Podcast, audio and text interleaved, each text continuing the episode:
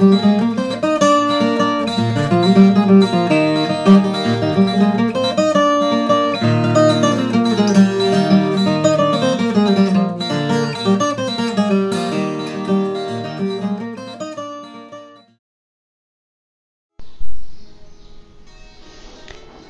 é dia de nós contar aqui para vocês sobre Nelson da Rabeca, que é um dos maiores nomes da cultura lagoana.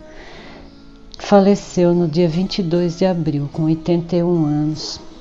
O seu Nelson nasceu em Joaquim Gomes, no interior de Alagoas, em 12 de março de 1941.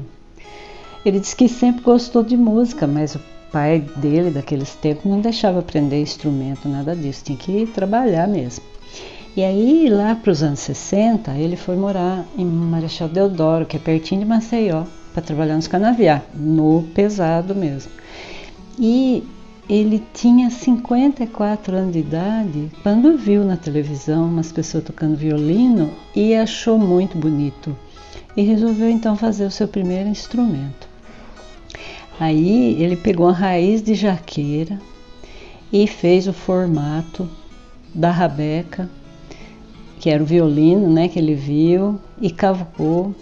E ali ele foi acertando o som e ele próprio construiu seu instrumento, né? E aí ele aprendeu três músicas de Luiz Gonzaga e assim ele já começou a sua vida como músico. Quatro dias na semana ele cortava a cana e no final de semana ele ia para a praia para tocar. E nessa lida é que ele foi descoberto por um pesquisador musical paulista chamado José Eduardo Gramani, que ficou encantado com o seu som e divulgou seu nome para o Brasil inteiro.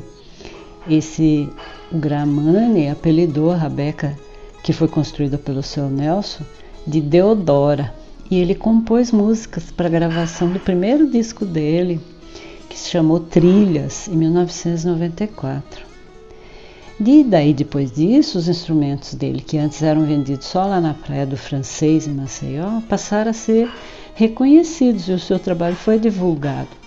E aí, esse encontro deles rendeu para os dois uma nova forma de se relacionar com a Rabeca.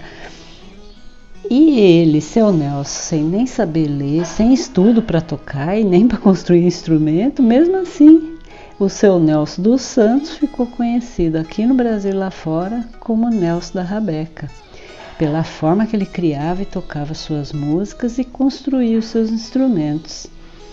Ele mesmo conta num depoimento na série Mais 70 de 2015 que ele não cobrava muito pelas rabecas.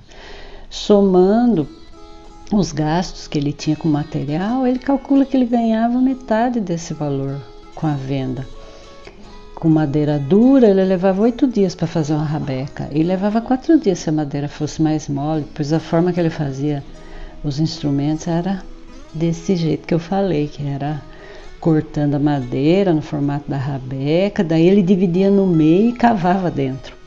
Aí depois disso ele colava uma parte na outra com uma cola que ele tirava do mato. Ele mesmo criou essa cola. Aí quando o mato se acabou na região, ele começou a usar cola branca mesmo. E ele usava corda de viola nos instrumentos. Mas segundo ele, rabequeiro de mão pesada que nem ele, tinha que ter uma corda mais forte. Daí ele tirava do cabo do freio da bicicleta e dizia que o som era muito bom.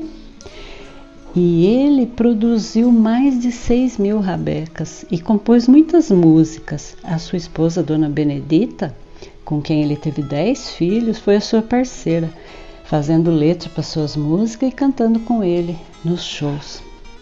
O seu Nelson gravou quatro álbuns. O último foi em 2018 com seu amigo, o músico suíço Thomas Horer.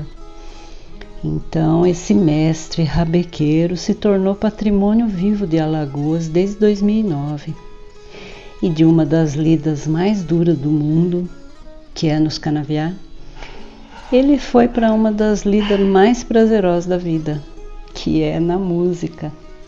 Ele dizia que adorava o povo do mundo todo, e o povo é ele, ricos e pobres. Procure na internet por Nelson da Rabeca. Vale a pena conhecer e apreciar seu som único, criado por ele e admirado por tantos outros músicos e por nós também. Obrigada, seu Nelson.